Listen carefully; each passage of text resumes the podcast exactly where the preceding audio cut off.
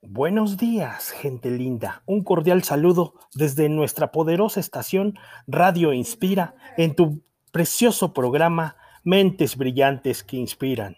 Soy el profesor Leovigildo Ramos Navarrete. Siempre es un placer poder saludarte. Hoy inicia una de las festividades más hermosas que pudiera haber en, en el planeta, digo yo. ¿Sí? Pues bien, pues llegó el casi el fin de año la temporada en que se reúnen todas las familias, la época en la que te emocionas pensando en qué regalos dejaron para ti debajo del árbol y sobre todo el momento en que muchos de nosotros nos dedicamos a hacer promesas que ahora sí esperamos cumplir durante los 12 nuevos meses que están por llegar. Bueno, a propósito de la Navidad, aquí te voy a platicar algunas interesantes leyendas con esa bonita festividad. ¿Listos? Comenzamos.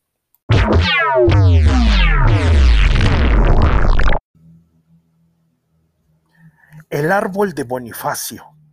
El pino, mejor conocido en muchas casas como el árbol de Navidad, tiene su origen en la antigua Germania, el territorio que hoy ocupa Alemania Cuenta la historia que un tal Bonifacio, un evangelizador, es decir, alguien que enseñaba la fe cristiana, tuvo a bien llegar a un pueblo de aquella región y cortar sin más el árbol que ocupaba para llegar a cabo sus rituales.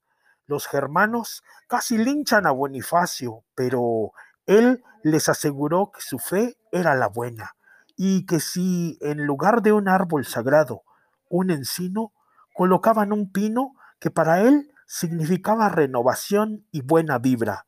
Las cosas siempre les irían bien. Los germanos le perdonaron la vida a Bonifacio, quien a la larga sería nombrado un santo católico, pero bautizaron secretamente aquel primer pino navideño con el nombre de Hidrasil, uno de los dioses que en ellos creían en aquel entonces.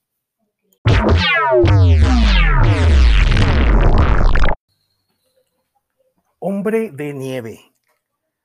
Los muñecos de nieve, que son muy populares en esta época, en sitios en los que obviamente hay material suficiente para hacerlos, o sea, nieve, tienen su origen nada menos que en la Edad Media, Cuenta la leyenda que además de entretenimiento, cada muñeco sonriente era fabricado para conservar la alegría durante la época del frío invernal. En el siglo XIX, Hans Christian Andersen, el autor de El patito feo en otras muchísimas y de otras historias más, escribió un cuento llamado precisamente El hombre de nieve que trata acerca de uno de estos quien se enamoraba perdidamente de una estufa. Y bueno, no quiero eh, nada, pero debe adelantarles que la historia de amor no salió para nada bien.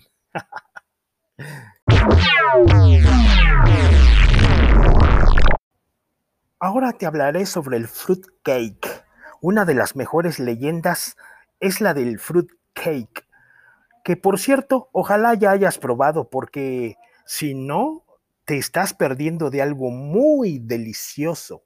En Nueva Zelanda, el lugar en el que se inventó se dice que siempre ha, habido un solo fruit, fruit cake, el cual nadie nunca ha probado, pues se elaboró únicamente para que quien lo tenga en casa lo regale a otros. Por ahí dicen que la leyenda la inventó alguien a quien de plano no le gustaba nada este postre navideño, el que a muchos nos fascina, por cierto. Pero bueno, ha pasado tanto tiempo que si lo comemos, ¿quién va a saberlo hoy? Más allá de la forma en que decidas pasar estas fiestas, eh, yo como tu profesor te deseo de todo corazón que sea con alegría y que el año entrante marque el inicio de todas las cosas buenas que te mereces. van abrazos cálidos y en medio de este frío cañoncísimo y pandemia horrible, aquí nos encontramos.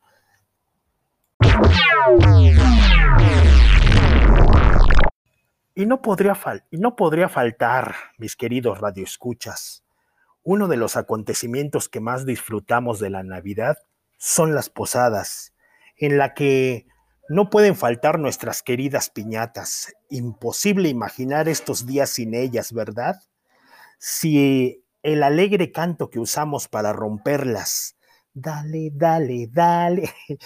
En esta época, los mercados se llenan de piñatas multicolores en forma de estrellas de siete picos.